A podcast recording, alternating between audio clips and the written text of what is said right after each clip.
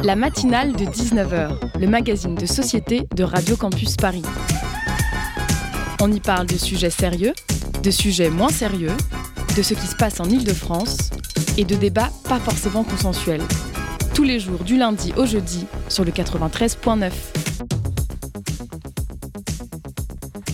Des remous ont été repérés autour de la planète Macronie. Ces turbulences seraient causées par l'échauffement du cerveau des mères amish qui tentent tant bien que mal de lutter contre le réchauffement climatique en usant de leur pouvoir local. Le maire de Grenoble, Éric Piolle, candidat à l'élection présidentielle et amiche écolo, a remis le couvert en adoptant un nouvel arrêté anti-pesticides sur son territoire. Dans un communiqué, il explique que ce nouvel arrêté se borne à interdire de nuire à autrui par le rejet de substances phytopharmaceutiques hors de la parcelle à laquelle ils sont destinés et à rappeler que ces substances deviennent dans ces conditions des déchets.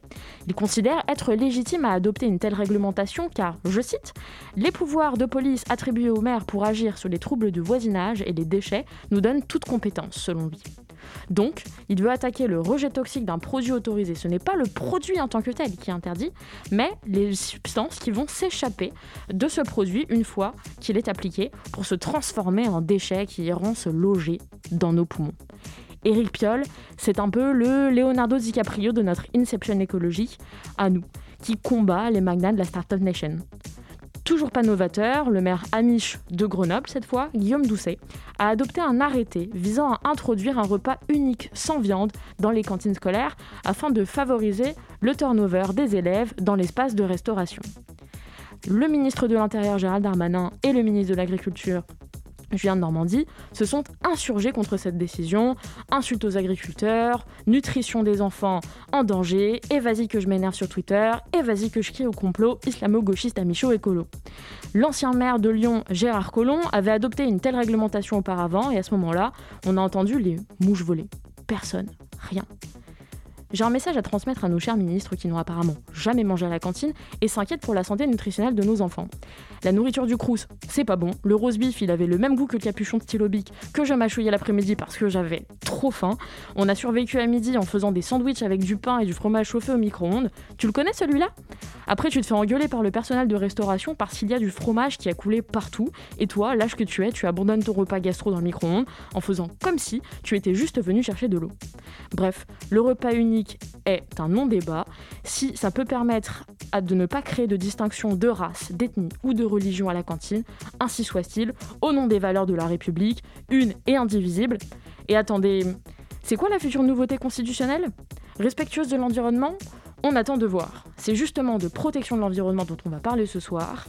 Et nous sommes avec Emma Chevalier, bénévole et porte-parole de l'Association des Amis de la Terre, en charge du suivi de l'ambition climatique et du projet de loi de la mobilisation de la jeunesse, et également avec Léna Lazare, coordinatrice nationale de Youth for Climate, à l'origine de la grève des jeunes pour le climat à Paris, et cofondatrice du mouvement de désobéissance écolo. Bonsoir et merci à vous deux d'être là. Avant ça, on va écouter un petit...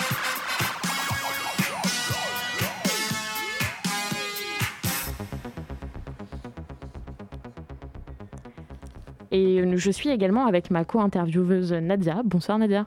Bonsoir Lia.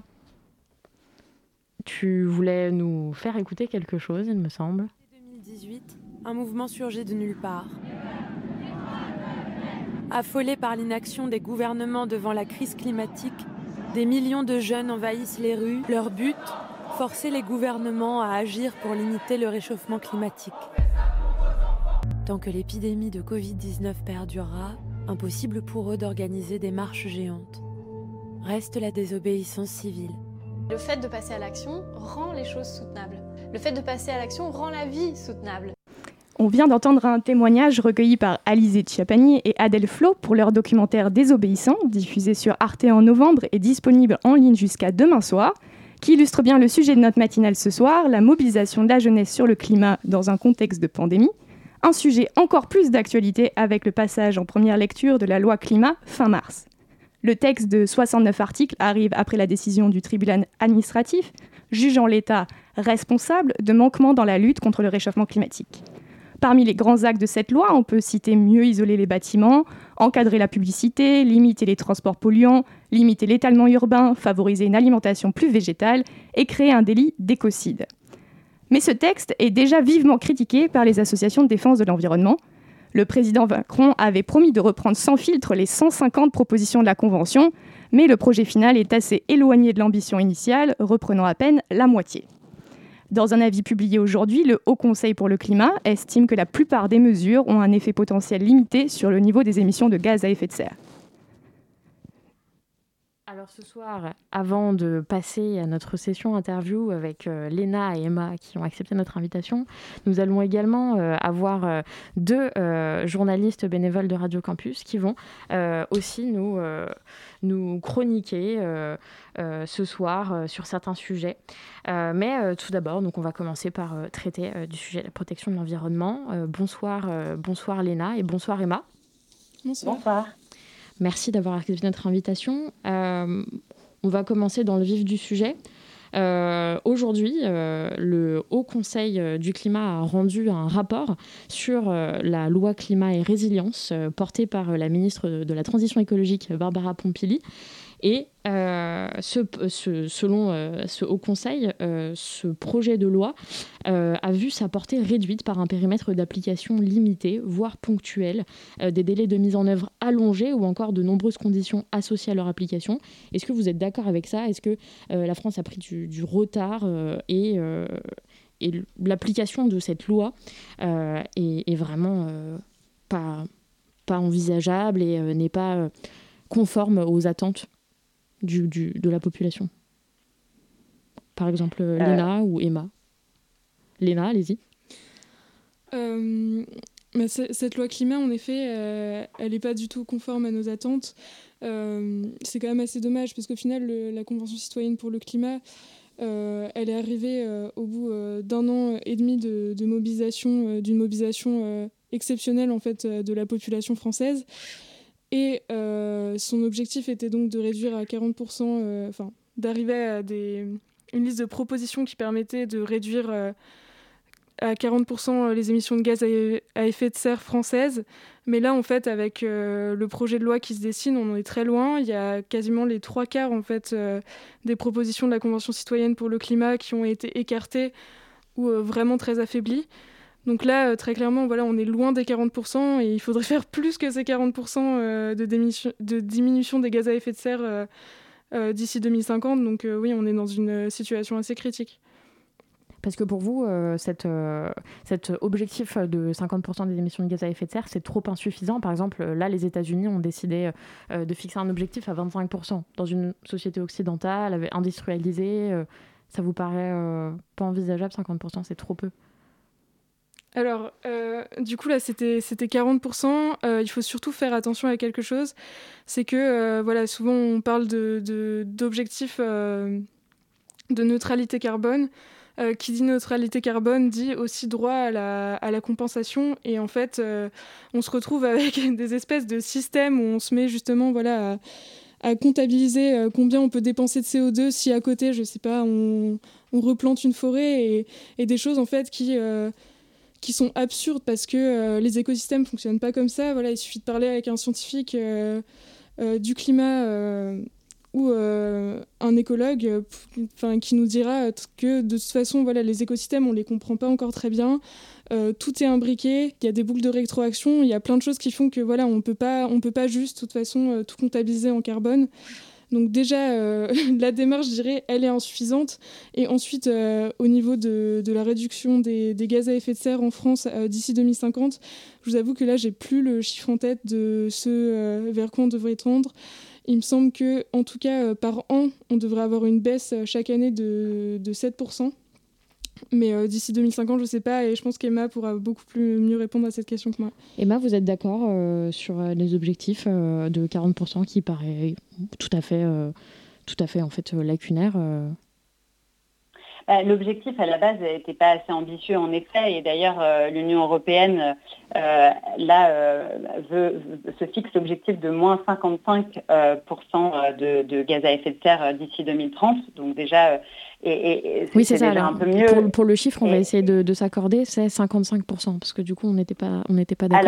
Alors, ça, c'est au niveau européen. Au niveau européen. L'ambition initiale euh, pour cette, euh, cette convention citoyenne pour le climat, c'était moins 40%. D'accord. Voilà. Moins 40%. Euh, mais sauf que là, on en est très loin. C'est-à-dire que déjà, l'objectif initial n'était pas très ambitieux, mais là, on ne va même pas atteindre la moitié a priori.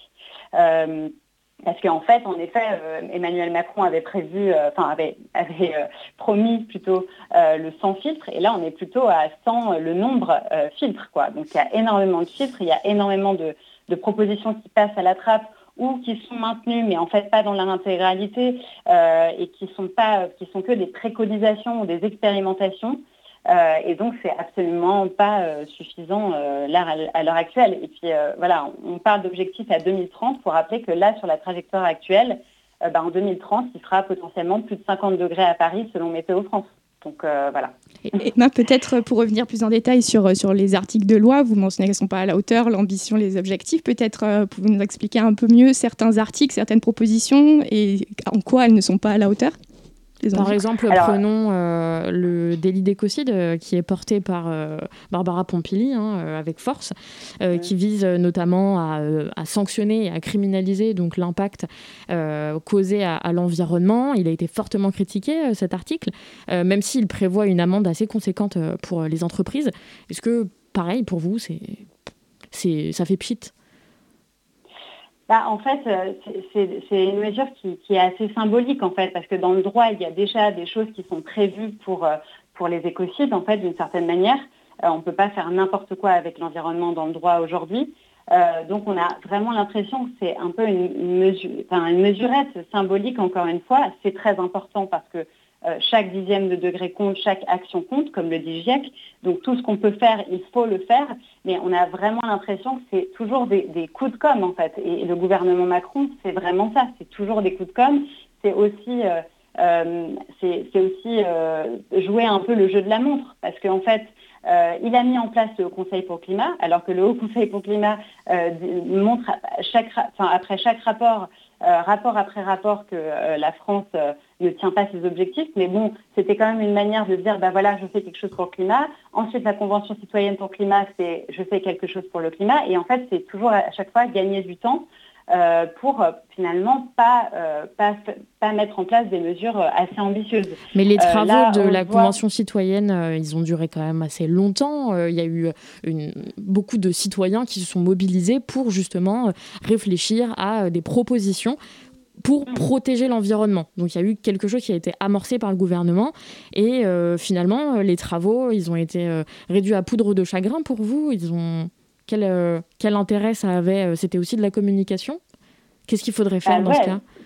Bah nous, on a vraiment la sensation que c'était de la communication. Bah, ce qu'il faudrait faire, c'est qu'en en fait, il faudrait reprendre ces mesures sans filtre. En fait, ces mesures, elles ont été pensées ensemble. En fait, c'est des mesures qui sont structurantes. Et d'ailleurs, on est, on est quand même, euh, on était agréablement surpris par ça, en fait, de voir que, en fait, quand on donne, de, quand on forme des, des, des, citoyens et des citoyennes entre guillemets lambda tirés au sort sur ces sujets-là, et ben, ce qu'ils en ressortent, c'est c'est des mesures assez euh, structurelles, assez, assez radicales. Donc c'est euh, très beau de, voir ça. Euh, mais, mais, en fait, c'est pas un menu à la carte. En fait, c'était pas l'idée du tout. Il fallait prendre toutes ces mesures ensemble pour atteindre l'objectif. Donc, ce qu'il faut faire, c'est en soi le fait de faire une convention citoyenne pour le climat. Pourquoi pas, malgré le fait que bon, il y a déjà plein de rapports d'ONG, ça fait des années et des années qu'on sait, entre guillemets, ce qu'il faudrait mettre en place, mais pourquoi pas euh, consulter euh, la population, mais euh, dans ce cas-là, il faut aller jusqu'au bout de l'engagement. Et pour consulter la et pour consulter la population, est-ce qu'il faudrait peut-être un peu plus solliciter les jeunes, l'ENA par exemple? Qu'est-ce que vous en pensez Solliciter les populations jeunes plutôt que une autre type, des personnes plus dans la plus âgés. Euh, est-ce que vous aviez l'impression, par exemple, dans la Convention citoyenne, les, euh, je sais pas, 18-25 ans étaient beaucoup sollicités Est-ce qu'il faudrait plus les prendre en compte? Mais du coup, pour la Convention citoyenne pour le climat, euh, il y a eu un tirage au sort représentatif de la population. Donc voilà, la, part de jeunes étaient. Mais au niveau des, idées, vous trouvez que par rapport à ce qui est revendiqué, je sais, par, par exemple par votre, par votre mouvement Useful Climate, est-ce que vous trouvez qu'il y avait des, je sais pas, une participation importante et accrue des, des idées de jeunes? En tout cas, pour commencer, c'est vrai que, étant donné qu'on va le plus subir les effets du dérèglement climatique et de l'effondrement de la biodiversité, je pense qu'en effet, on devrait avoir euh, une place importante dans toutes ces questions. Euh, nous, on est persuadés chez Youth for Climate que euh, les soucis qu'on a actuellement, ça vient aussi d'un système en fait démocratique qui n'en est pas réellement un. Et c'est vrai que la Convention citoyenne pour le climat, c'était un premier pas. Mais nous, voilà, dès le début, on se disait, hmm, il y a quand même anguille sous roche si Emmanuel Macron propose ça alors que il a pas du tout répondu à la mobilisation des jeunes ni à la mobilisation euh, pour le climat en général. Enfin voilà, il aurait pu quand même déjà essayer de faire un projet de loi, mais il a rien fait. On se disait bon, ça va être comme le grand débat, ça, ça va juste là, enfin ça va juste être là pour faire joli. Et, euh, voilà, en effet, moi je pense qu'il faudrait euh, qu'il y ait de, des assemblées comme ça tirées au sort plus, enfin, plus souvent, voire même euh, une pérenne sur les questions du climat, et pourquoi pas envisager euh, en effet une surreprésentation de la jeunesse euh, dans ce cadre, enfin, dans ces organes-là. Alors pourtant, tu mentionnes qu'au début, tu n'as pas, enfin, il n'y avait pas vraiment d'attente de la part de la jeunesse dans cette convention, qui était, on sentait un peu l'arnaque venir, mais il faudrait en faire plus. Donc finalement, le fait qu'on ne l'ait pas écouté, cette convention, ça n'a pas mis un frein à cette mobilisation. On a toujours l'espoir qu'il faut en faire plus et jusque-là, ça n'a pas marché bah, c'est vrai que c'est compliqué parce que là, on se dit euh, c'est peut-être beaucoup d'efforts pour pas grand-chose, mais je pense que ça a encore fait euh, prendre conscience aux gens que voilà, il y avait quand même un souci avec le système politique actuel. Nous, ce qu'on veut dans l'idéal, c'est euh, un modèle qui tendrait vers le municipalisme libertaire de, de Bookchin, un penseur écologiste. Bon, là, je viens des choses un peu plus un peu plus compliquées, mais voilà, nous, on est vraiment on a un idéal de démocratie directe. La Convention citoyenne pour le climat, actuellement, le problème, c'est que voilà, elle n'a pas de pouvoir décisionnaire. Elle est, elle est juste. Enfin, on la consulte juste. Donc, en effet, des conventions citoyennes pour le climat, pour faire joli, euh, euh, pour donner l'impression, euh, notamment à l'international, que. que voilà, Macron est le champion de la Terre, comme il s'était un peu autoproclamé au One Planet Summit. ça, c'est non. mais la démarche, en tout cas, elle, globalement, si on, si on l'enlève du système politique, euh, c'est quelque chose qui nous plaît, oui. Et on va reparler de révolution écologiste après une petite, un petit temps de, pause musicale. Euh, tout de suite, Tina Wants, Decantel.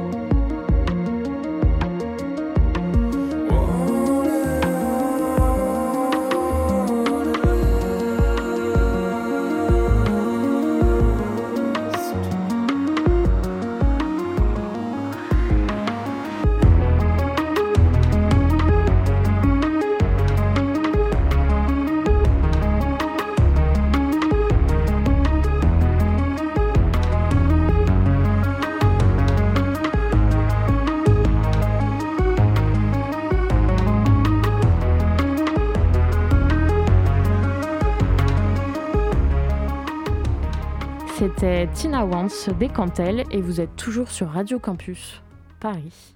La matinale de 19h, le magazine de société de Radio Campus Paris. Il est 19h21 et vous êtes toujours sur Radio Campus Paris et nous sommes toujours en la charmante compagnie de Emma Chevalier et Léna Lazare, ainsi que ma co-intervieweuse Nadia. Et oui, parlons, on parle toujours d'environnement et euh, on a un peu mentionné la loi climat. Euh, mais finalement, la crise du Covid, aussi dramatique qu'elle est, a montré qu'il était possible de prendre des mesures drastiques. On a immobilisé tout un pays pendant plus de deux mois. Euh, donc pour sauver des vies face à une urgence sanitaire.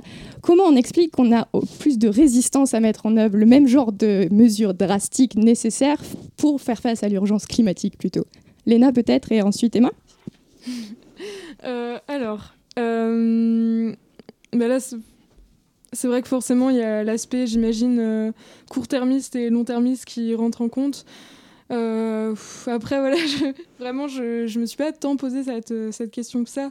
Mais euh, pour parler des freins qu'il y a en tout cas à réellement agir pour l'écologie, euh, là, pour le coup, c'est que c'est vrai, voilà, on le dit, c'est une remise complète de notre système en fait, parce que c'est Enfin, nous, à Youth for Climate, en fait, on a une vision de l'écologie qui est radicale, enfin, dans le sens, euh, on revient à la racine du problème et on se rend compte que euh, voilà, c'est lié à notre système économique, donc, donc euh, pour utiliser des gros mots, productiviste, capitaliste, et, et aussi causé justement, comme je disais tout à l'heure, par le manque de démocratie, parce que en fait, la majorité des gens n'ont pas prise sur, les, sur les décisions politiques depuis des dizaines et des dizaines d'années. Et, euh, et, du coup, en fait, c'est vrai que ce, changement de système euh, n'arrange pas, euh, enfin, n'arrange pas une partie de la population.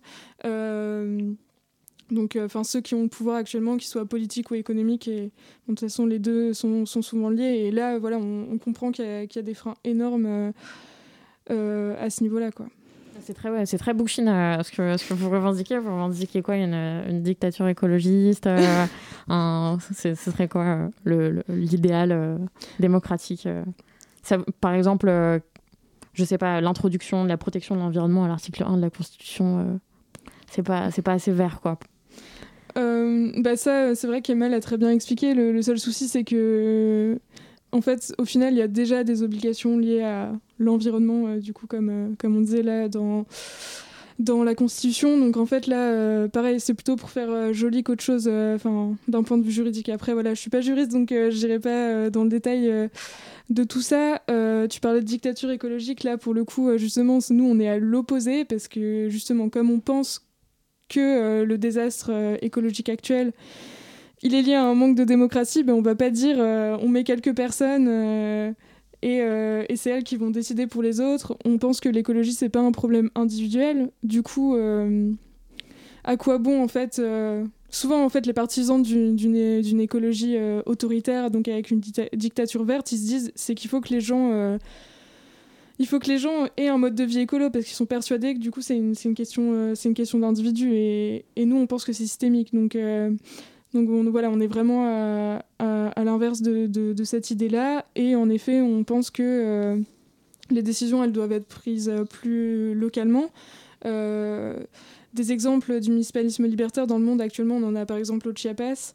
au Mexique et, au Rojava en Syrie, bon là dans un contexte un peu plus particulier, et c'est hyper intéressant voilà, de voir justement comment est-ce qu'on peut construire des démocraties direct en ayant un échelon local qui a beaucoup plus de pouvoir. Quoi. Et Emma, du coup, Léna a parlé des intérêts économiques, euh, certains autres freins plus politiques à notre engagement dans, dans le climat. Euh, Covid vient d'encore être une nouvelle, un nouveau facteur, un nouveau frein. Comment finalement on concilie engagement, mobilisation climatique et, ce contexte de pandémie? Ah, comment, vous voulez dire comment on se mobilise en ce moment, c'est ça que vous voulez dire? Oui, comment on dépasse finalement cette nouvelle barrière Peut-on la dépasser bah, peut-être euh, bah bah, En fait, euh, elle est riche d'enseignements, en fait, euh, cette, cette, crise que l'on vit. Et, vu que malheureusement, a priori, on va en vivre d'autres, des crises, elle nous permet aussi de, voir, et là je rejoins quand même énormément Léna, sur le fait que en fait, nos, nos, politiques ne sont pas formés à gérer les crises. Et, et c'est ce qu'on voit aujourd'hui. Alors après, je ne vais pas rentrer dans le détail si je suis d'accord ou pas avec la politique menée aujourd'hui, ce n'est pas la question. C'est plus que on, voit que ils ne sont pas, il et elles ne sont pas formés à, ça et qu'en fait, l'intérêt économique passe très souvent devant. Et là, on le voit vraiment bien avec, avec cette, cette loi. Enfin, je reviens au, projet de loi climat, mais en fait, c'est les lobbies aussi qui ont beaucoup voix au chapitre. Enfin, là, dans le projet de loi, euh, ce projet de loi refuse toute obligation de réduction des émissions par les grandes entreprises euh, et pas d'encadrement des aides publiques euh, qui seraient données aux entreprises. Donc ça dit tout. On voit de quel côté, en fait, Emmanuel Macron est.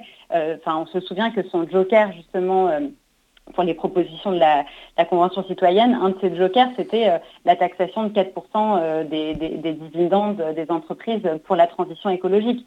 Donc ça, pas possible. Pareil, le moratoire sur les entrepôts de e-commerce a été euh, écarté. Euh, et, enfin, en plus, c'est euh, les, entrepôts de e-commerce comme Amazon, par exemple, détruisent aussi des emplois. Donc c'est aussi de la casse sociale. Un emploi créé dans, le e-commerce et six emplois détruits dans, les petits commerces. Donc, mais à votre sens, je vous laisse finir votre phrase. Non non, non, non, non, mais je dis, on voit à quel point en fait, euh, de, quel côté en fait Emmanuel Macron et, son gouvernement euh, sont malheureusement quoi. Et à votre sens, euh, ce type de mesures environnementales, elles ne devraient pas être prises plutôt au niveau local, donc régional, départemental, voire communal, plutôt que national, puisqu'on voit qu'au niveau national, ça ne fonctionne pas?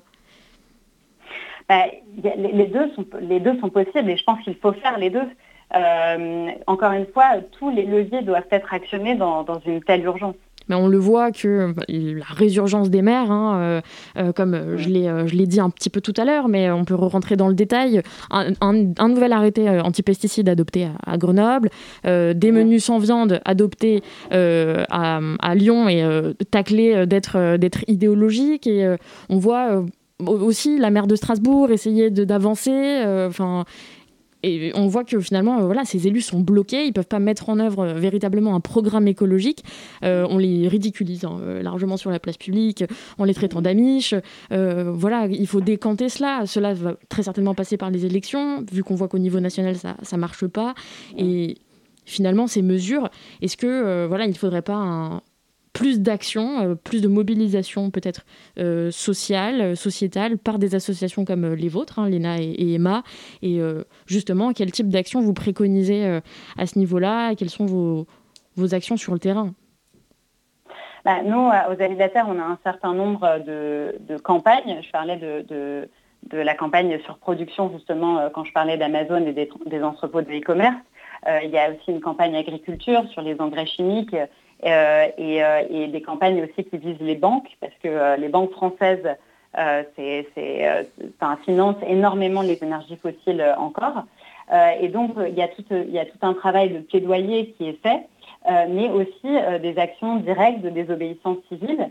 Euh, là, euh, eh bien, il va y avoir aussi euh, des fortes mobilisations avec une marche, justement, la marche des jeunes pour le climat, dont, dont, l'ENA parlera sans doute, et puis des actions aussi autour de la campagne Amazon. Et il y, a le procès aussi le 23 mars d'un jeune décrocheur de portraits. Je ne sais pas si vous avez entendu parler de cette campagne d'ANV COP 21, Action d'environnement COP 21, de jeunes qui ont décroché des portraits partout en France pour dénoncer euh, dans les mairies françaises pour dénoncer le vide de la politique euh, climatique et sociale d'Emmanuel Macron. Euh, donc voilà, ça continue de, se mobiliser. Donc il y a ce jeune de 19 ans qui est en procès. Moi-même, j'ai aussi été en procès pour cette même action.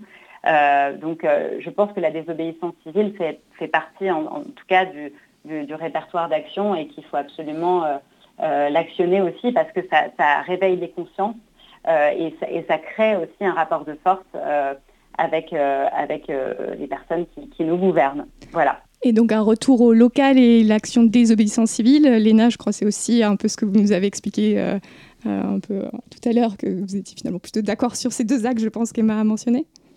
Euh, ouais, ouais c'est ça. Donc, pas qu'action de désobéissance civile, du coup, parce que le 19 mars, on retourne dans la rue et on a aussi envie de se rassembler, notamment en plus dans ces temps un peu sombres, surtout pour les jeunes.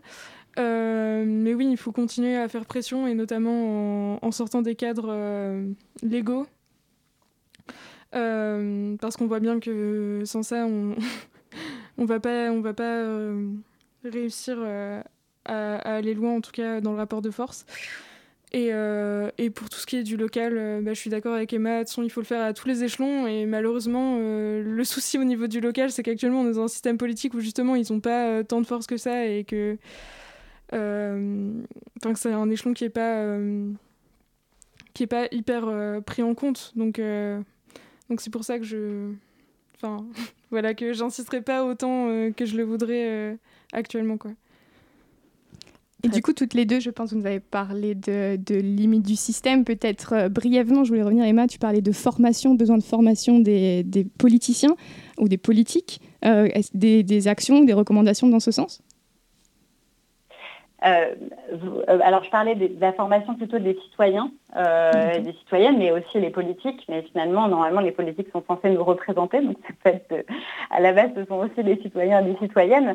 Bah, évidemment, de, lire les rapports, déjà, bon, évidemment, du GIEC, du Haut Conseil pour le climat, mais aussi, il y a, un, rapport très intéressant de BNL Évolution qui, qui montre quelles sont les mesures qu'il faudrait mettre en place justement, et il y en a plein qui rejoignent celle de, la Convention citoyenne, pour rester euh, sous, une barre, sous la barre des 1,5 degrés que nous préconise euh, le GIEC.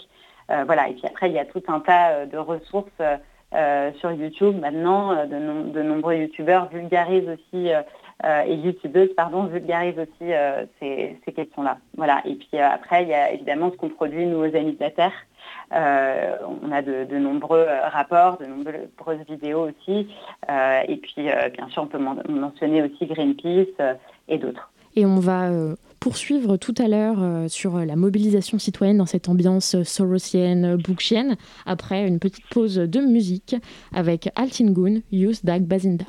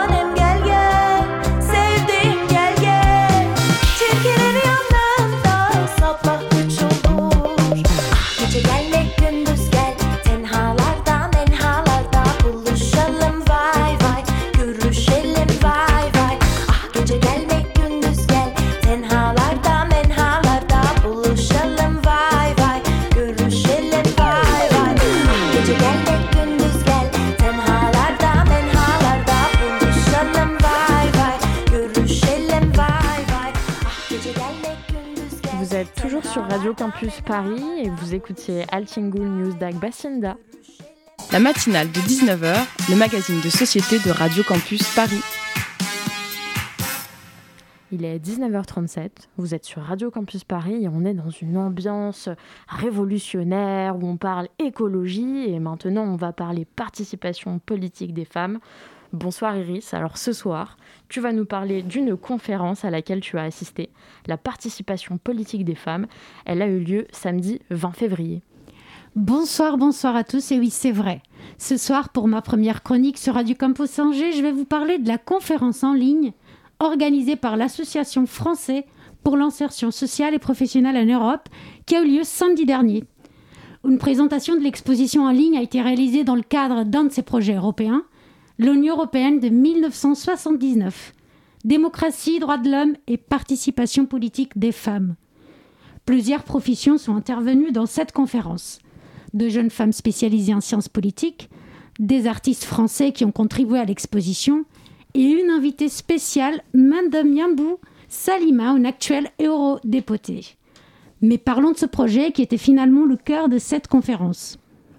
Ce projet européen est un partenariat entre quatre pays, l'Irlande, les Pays-Bas, l'Allemagne et la France, et a été créé pour mettre en valeur les racines et l'histoire de l'Union européenne, ainsi que l'importance des premières élections législatives du Parlement européen suffrage universel direct. Et oui, 1979, l'année qui a marqué l'émancipation politique des femmes au sein du Parlement européen. On compte 67 femmes élues. 67. Tout d'un coup, la team rouge à lèvres est passée à l'action. Pendant la conférence, j'ai pu écouter l'histoire et le parcours de quelques-unes de ces 67 femmes, mais pas que. La démocratie et l'égalité dans toutes ses formes, comme le sujet de l'égalité sociale, économique, culturelle, ils ont bien été également abordés. Des valeurs qui sont les piliers de la construction de l'Union européenne. C'est dans ce cadre que Mme Yambou, l'invitée spéciale, qui appartient à la Commission des Affaires étrangères et la Commission de la Culture et de l'Éducation, on a profité pour adresser deux messages aux jeunes générations, les générations futures, lesquelles, selon elles, doivent contribuer à la construction d'une société plus démocratique, plus égalitaire, plus coopérative. Écoutons son premier message. Ce sera euh, la, génération qui arrive qui va pouvoir euh, euh, proposer, créer de nouveaux modèles démocratiques qui soient plus forts, plus justes, plus solidaires et plus inclusifs. Enfin, votre engagement est du coup nécessaire pour préserver nos démocraties en leur permettant de, de, de changer. Engagez-vous, mais sans pour autant oublier de donner la voix à la singularité de chacun d'entre vous, parce que la diversité est une richesse, nous a-t-elle confié. Elle nous adresse un deuxième message. Cette génération qui... Donc, euh, cette remise en question, euh, cet esprit critique, cette volonté de, faire entendre euh, des voix dissonantes, des modèles innovants, des représentations nouvelles, plus hétérogènes, je, moi, je le prends vraiment comme du positif.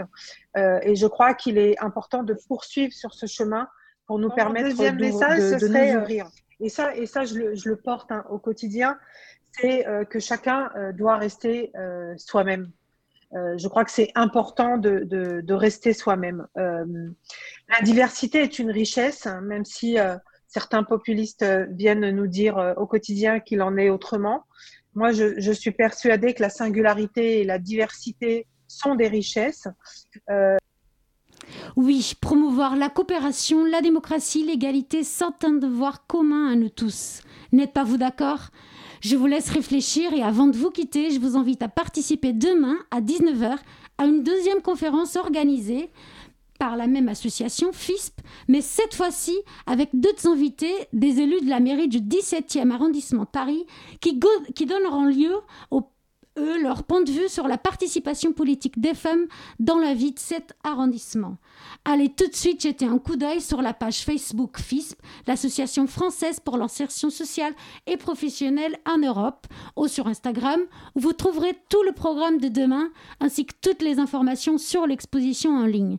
Je vous souhaite une très belle soirée. Merci Iris pour cette première chronique et nous suivrons avec intérêt cette prochaine conférence qui aura lieu demain. Le Zoom, dans la matinale de 19h.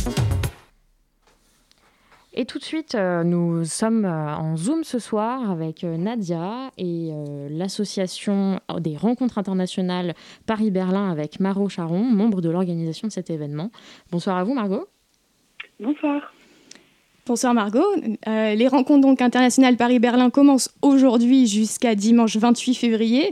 Plus de 122 œuvres de 39 pays différents seront diffusées gratuitement, je précise, en direct et en ligne depuis l'auditorium du Louvre. Euh, pour commencer, Margot, peut-être pour clarifier pour nos auditeurs, qu'est-ce que c'est la création audiovisuelle contemporaine? Un mix entre cinéma, art contemporain? Oui, exactement. Euh, en fait, nous, on est une manifestation euh, culturelle donc, qui d'habitude a lieu dans des, salles euh, de grands lieux culturels euh, comme le Louvre, euh, le Grand Palais, le Jeu de Paume, etc. et là, cette année, on a, on a un peu changé. On, est passé du coup sur une version hybride de notre événement. et donc, on a une manifestation qui est dédiée aux nouvelles pratiques de l'image contemporaine.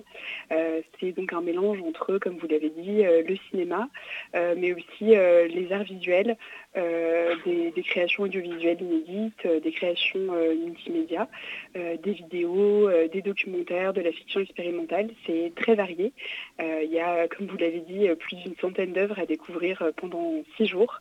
et cette année, donc, tout est en ligne et comme d'habitude, tout est gratuit.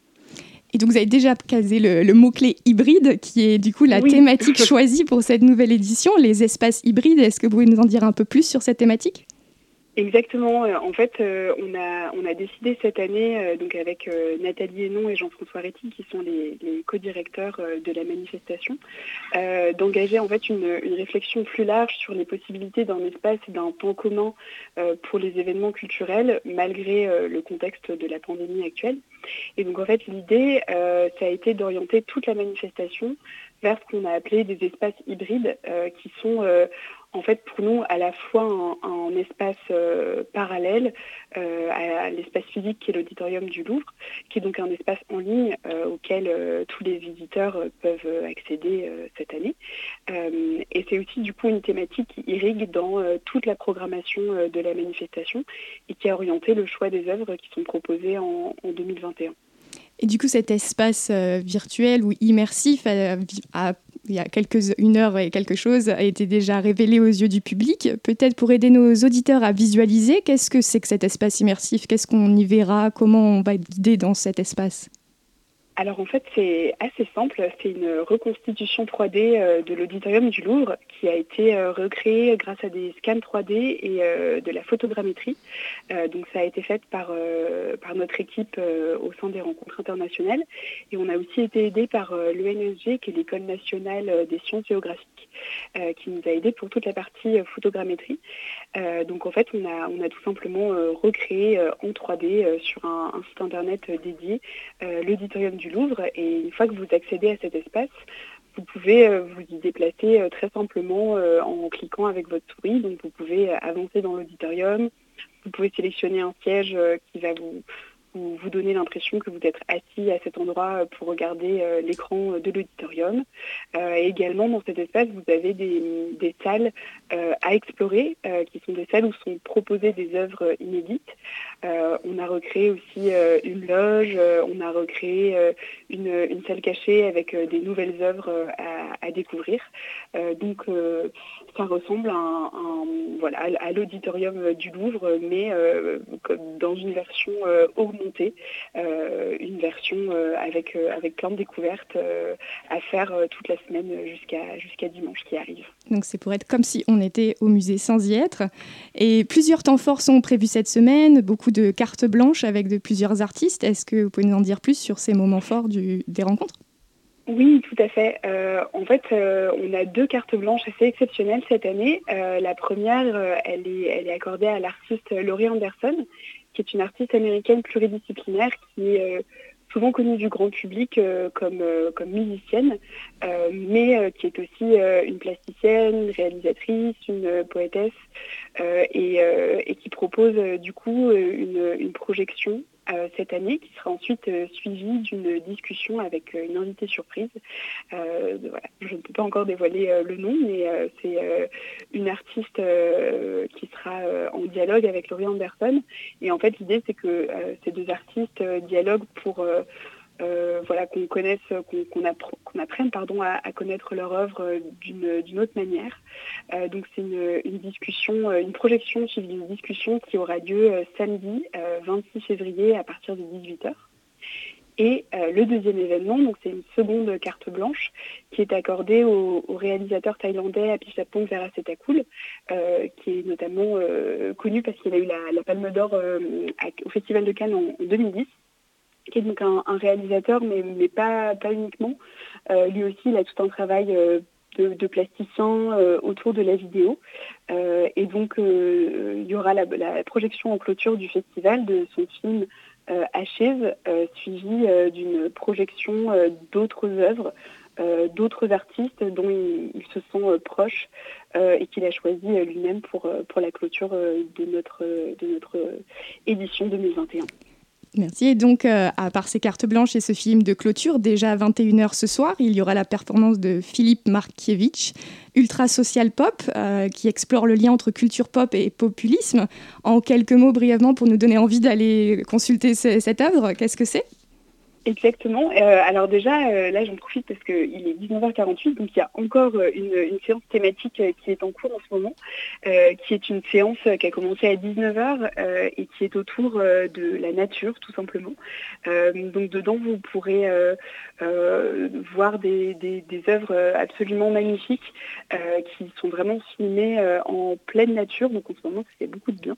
Et on a notamment l'œuvre qui s'appelle Soon It Will Be Dark d'Isabelle Heimerdinger qui a inspiré en fait le visuel de notre édition, qui est une magnifique forêt, une, magnifique jungle, euh, dans laquelle on peut voir un, homme euh, déambuler. Incroyable. Euh, donc je vous, le, conseille, ça passe en clôture de la séance, donc vous avez encore le temps de, l'attraper. et ensuite à, 21h, donc en effet, il y a cette performance ultra social pop qui, est une performance live depuis Berlin. Euh, et euh, qui est en fait une, compilation euh, de commentaires sur des événements sociopolitiques de l'actualité récente. Qui sont Merci. par l'artiste. Merci beaucoup, ça donne très envie. Je rappelle que les rencontres internationales Paris-Berlin ont commencé ce soir et seront diffusées jusqu'à dimanche 28 février gratuitement, en direct et en ligne. La matinale de 19h, le magazine de société de Radio Campus Paris. Il est 19h50, vous êtes toujours sur Radio Campus Paris et tout de suite, on retrouve notre chroniqueur pour une chronique surprise, Elliot Janon. Des infos chaudes et élégantes pour un homme viril, mais c'est bien sûr le journal de Henry News. Mesdames et, messieurs, bonsoir. Au sommaire de cette édition, du LOL, des sourires, mais aussi des morts. Bref, un condensé de la saison 1 de Plus belle la vie, version Nord-Pas-de-Calais. Et on commence avec ce drame dans les Bouches du Rhône. Le maire d'une petite ville jusqu'ici inconnue se présente aux élections municipales, car selon lui, sa voiture consomme trop d'essence. Le président de la République a annoncé ne pas voir le rapport, ça tombe bien, nous non plus. Dans le Gers, un homme s'est pendu, bilan 6 morts. Drame, mais pas tant que ça finalement, l'avion Air Flandre KM 577 qui reliait Paris à Rio et ses 378 passagers ont été retrouvés à Paris sains et saufs. Après trois mois de recherche, l'avion n'avait en fait pas décollé. Question, faut-il mettre un point d'interrogation à chaque fin de question pour signifier qu'il s'agit d'une question? Nous avons posé la question sans point à la ministre Vidal. Elle n'a pas compris que c'était une question, nous nous sommes regardés dans le blanc des yeux pendant 2h30. C'était très gênant. Éducation, les cours d'algèbre seront remplacés par des cours d'alchèvre. Fait divers, une tasse de café a été confondue avec une tasse de thé. Elle est amère. Pôle Sud, il tente d'enflammer un manchot avec un glaçon. C'est l'histoire folle de Peter Pyroman, hospitalisé à l'hôpital Saint-Antoine pour des faits qui n'ont rien à voir avec Billy, ce jeune manchot qui a été victime de Peter. Ses jours ne sont pas en danger, ses semaines en revanche le sont. Personnalité, Michel Sardou a été classé monument matériel périssable de l'UNESCO. Conflit, clash entre une plaque de verglas et une voiture. Ça dérape. Horoscope, quoi de neuf pour les béliers selon notre reporter Guy Guy, rien de cool si ce n'est une promotion pour ceux nés entre 8h du matin et 8h du soir et un cancer colorectal pour ceux nés à 7h35. Comme quoi des fois ça se joue à quelques minutes. Animalerie, il adopte un berger allemand mais s'aperçoit en rentrant chez lui qu'il s'agit d'une dorade albinos. C'est encore une fois la folle histoire de Bertrand Julio que nous ne recevrons pas en plateau ce soir. Question encore, le handicap est-il forcément une bonne excuse? Nous avons demandé à Thierry, muet de son état, il n'a pas souhaité s'exprimer. Question toujours, monsieur bricolage est-il vraiment bricoleur? L'intéressé n'a souhaité donner aucune réponse.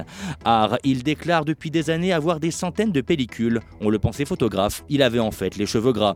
Consommation, l'homme qui s'était fait tatouer un code barre sur la tête pour dénoncer cette société mercantile a été acheté ce midi au rayon légumes. Olivier Nakache et Eric Toledano ont acheté les droits de cette histoire pour en faire un film qui sortira à l'horizon 2022 avec Omar Sy dans le rôle de Franck Dubosc et Jérôme Commandeur dans le rôle d'une tomate. Justice, ils se croisent tous les jours sans se dire bonjour. Le boulevard Saint-Michel porte plainte contre le boulevard Saint-Germain. Insolite, après avoir porté plainte pour vol de sa voiture, Henri Guiré a retiré sa plainte aujourd'hui, se souvenant qu'il n'avait pas le permis. Et sinon, quoi de neuf par ce collègue relou qui s'ennuie profondément dans sa vie de merde Fait divers, enfin, un homme atteint d'Alzheimer a porté plainte pour la sixième fois aujourd'hui contre sa femme pour intrusion à son domicile. Et enfin, cinéma, Jean Benguigui va jouer Superman dans sa nouvelle adaptation du film avec Claude François à la réalisation. Seulement une de ces deux informations est vraie, laquelle? À vous de savoir. Et enfin, cinéma, un film, ça coûte cher. Et enfin, cinéma, un film sur deux c'est bien, mais un deux sur film c'est mieux.